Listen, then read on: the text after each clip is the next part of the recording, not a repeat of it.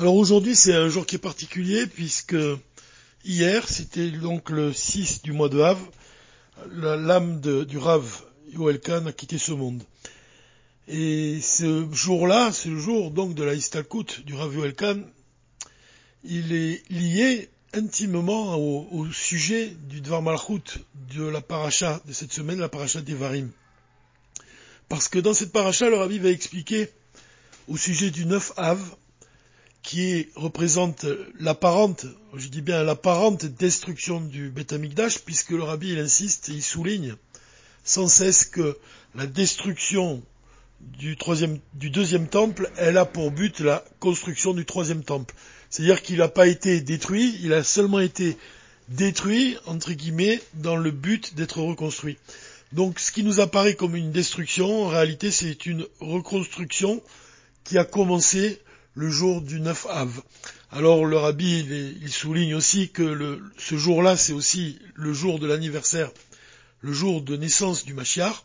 Donc on voit que le Machiar est né le même jour que le temple va être reconstruit, c'est le début de la reconstruction du temple. Et pourquoi on peut voir un lien entre justement le, fait que Rabbi Yoel Khan, il a quitté ce monde le 6 Av, donc vraiment presque à la veille de, ce jour, de ce Shabbat, qui est celui de la, la paracha d'Evari, mais dans lequel le Rabbi parle du jour du 9 Av, c'est parce que on peut voir un lien qui existe entre l'appellation même, le choser. Quand on parle du, du, du Rav Yoel Khan, on l'appelle le choser du Rabbi. C'est-à-dire, c'est celui qui revient, qui retourne. C'est le, mot choser, il indique la répétition. Il, indique l'action de, de, se rappeler, de retourner, de revenir à, de revenir à une chose. Et donc le, le Rav Yoel lui-même, il revenait sur les, discours du Rabbi, et comme il avait une mémoire qui était phénoménale, grâce à sa mémoire justement, on pouvait retranscrire toutes les paroles du Rabbi. Et donc cette idée de retourner aux paroles du Rabbi, elles, évoquent justement un des sujets du Dvar Malchut, puisque le Rav Yoel lui-même, dans l'explication qu'il a donnée, dans les nombreuses explications qu'il a données sur le recueil du Rabbi qui est intitulé Inyana Shel Torah Chassidut, le sujet profond de la Chassidoute, il a expliqué que l'enfant, quand il était pendant les moments où il se trouve dans le ventre de sa mère, donc les neuf mois de la grossesse, un ange enseigne toute la Torah à l'enfant. Donc ça, c'est euh, une chose qu'on sait puisque c'est expliqué dans le traité Nida qu'avant la naissance, justement, un ange, il va enseigner toute la Torah à l'enfant, et au moment de sa naissance, il va le frapper sur sa bouche, il va lui faire oublier toute la Torah qu'il a, qu'il a appris pendant qu'il était donc dans le ventre de sa mère. Et ce qui est intéressant ici, c'est de, se rappeler de l'explication du Rav Khan. Il a expliqué une chose qui est, importante, il a expliqué que pourquoi on fait oublier à l'enfant toute la Torah? Pourquoi on lui a enseigné alors? Pourquoi on enseigne la Torah à l'enfant si c'est pour lui faire ensuite oublier? Donc l'idée, l'idée qu'on connaît tous, c'est que l'enfant il doit réapprendre seul. C'est-à-dire que la Torah peut être acquise seulement quand on, investit nos propres efforts. Donc c'est que dans ce cas que la Torah va être véritablement acquise. Et c'est pour ça qu'on lui fait oublier la Torah au moment de sa naissance. Pour que tout au long de sa vie, il étudie la Torah au moyen de ses propres efforts. Donc ça, c'est quelque chose qui est nécessaire. Mais cependant, on voit que malgré tout, on enseigne toute la Torah à l'enfant.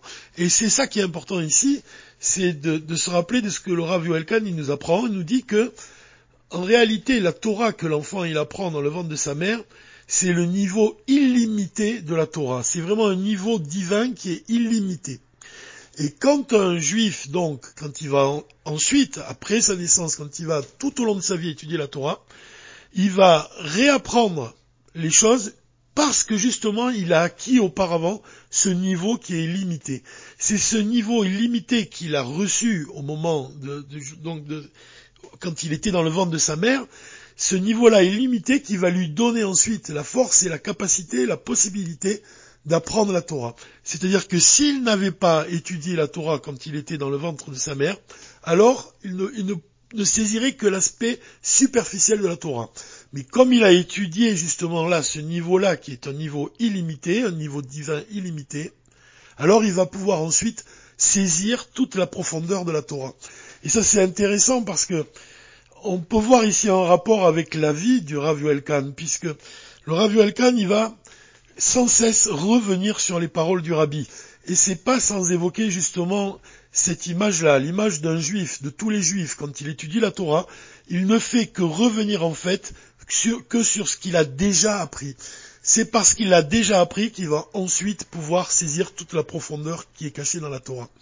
Donc cette idée de revenir, Roser, le fait de revenir, la Chazara, le, le Rav il, tenait une Chazara pendant laquelle il répétait les mots du Rabbi, et donc ça, ça, nous a permis de les retranscrire et de les apprendre.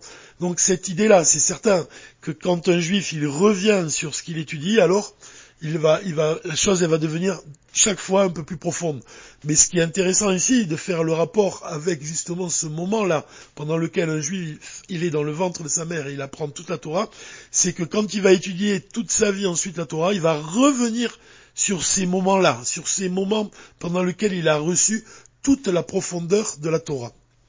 Donc on peut voir ici aussi, et on peut l'exprimer sous la forme d'un ridouche, parce que ça c'est pas écrit nulle part, mais on pourrait voir ici une allusion au jour même de Tisha B'Av, puisque le jour de Tisha B'Av, donc qui représente la destruction du temple, ce jour-là, le chiffre 9, on pourrait peut-être le comparer aux neuf mois de la grossesse. Donc c'est neuf mois pendant lesquels l'enfant il va apprendre toute la Torah et de dire que le moment où l'ange, il va poser, il va frapper la bouche de l'enfant pour lui faire oublier toute la Torah, ce, moment-là, il, correspond à la destruction du temple, justement, la destruction du temple, Tisha B'Av, le 9 du mois de Av. Donc, au terme des 9 mois de la grossesse, donc le 9, justement là, ce jour-là, c'est le, le, jour où, donc, le temple a été détruit d'une part, et d'autre part, on pourrait voir ici aussi le moment où la Torah que tout cet enfant il a appris pendant qu'il était dans le ventre de sa mère, il, va l'oublier. Mais comme on sait que la, destruction du temple c'était uniquement dans le but d'être reconstruit, on voit ici aussi que l'enfant il a oublié, donc ça correspond au moment de la destruction du temple, il a oublié toute la Torah que dans le but de réapprendre la Torah. Et comme on l'a dit, c'est parce qu'il va réapprendre la Torah qu'à ce moment-là, la Torah va devenir vraiment une partie de lui-même, il va saisir toute la profondeur de la Torah, et il va vraiment, véritablement, l'acquérir. Alors évidemment, cette idée de retour, quand on parle donc du mot choser, le fait de retourner ici, comme on l'a vu, on a, essayé d'expliquer que ce retour-là, c'est le retour à ce moment-là. C'est pas un hasard non plus qu'on voit que le, fait qu'un enfant il étudie la Torah quand il est dans le ventre de sa mère et qu'au moment de toute sa vie il va essayer de retrouver justement cette Torah qu'il a apprise. Donc le fait qu'il soit dans le ventre de sa mère, ça montre, ça exprime bien l'idée du Zohar quand le Rabbi Shimon Bar il explique que Dieu, Israël, la Torah ne font qu'un. On voit ici donc ce retour vers, la profondeur de la Torah. Et ça, c'est vraiment, bien exprimé par le Rav Elkan, puisque c'est le choser du Rabbi, c'est celui qui revient à la Torah du Rabbi. Donc c'est évident que c'est par notre retour, nous-mêmes, chaque juif possède aussi cette capacité d'étudier les enseignements du Rabbi, de retourner aux enseignements du Rabbi, de les apprendre et vraiment de, s'en imprégner de manière à agir, que ces enseignements ils influent non seulement ses pensées, ses paroles et ses actes, pour provoquer la venue du Mashiach, le dévoilement du Mashiach, puisqu'on sait que l'étude doit être toujours cristallisée par un acte. Mais l'on peut aussi parler de Choser, quand on parle de Choser, on parle de Teshuvah aussi, ce retour vers Dieu. Et on pourrait finir ici par raconter une histoire que le Rabbi Rayatz, il a, il a raconté dans son ouvrage Le livre des mémoires, Sefer Azichronot. Il raconte, donc tout au long de ce livre, il raconte la vie du père de l'Admorazaken, de Rabbi Baruch, et il raconte qu'à un moment donné, Rabbi Baruch, il, s'est attaché à un, tzaddik, il, a, il, a, il, se trouvait dans la, synagogue d'un tzaddik, Rabbi Shlomo, un gaon vraiment de la Torah, et ce tzaddik là, il a reçu Rabbi Baruch dans son bureau, et lui a, il lui a dit qu'un juif, il devait vraiment avoir, ressentir la plus, la plus grande humilité et de se, vraiment de se débarrasser du moindre orgueil quel qu'il soit.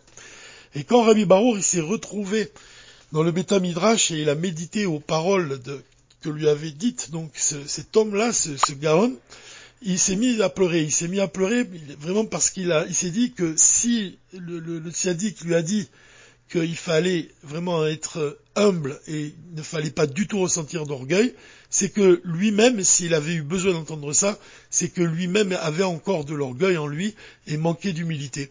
Et à ce moment-là, il s'est mis à pleurer. Et il s'est rappelé de ce que lui avait enseigné son grand frère.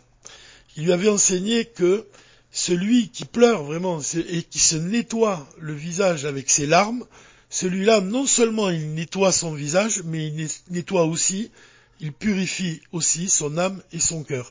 Et il a, raconté donc dans, son livre, le Rabbi Rayatz, à travers le personnage de Baruch, qu'il avait un parouche, donc c'est une personne qui se consacrait totalement à l'étude de la Torah, et que cette personne-là, quand elle pleurait, donc elle se, lavait le, visage avec ses larmes, et c'est pour cela que cette personne-là avait atteint l'âge de 100 ans en gardant le, visage d'un homme de 60 ans.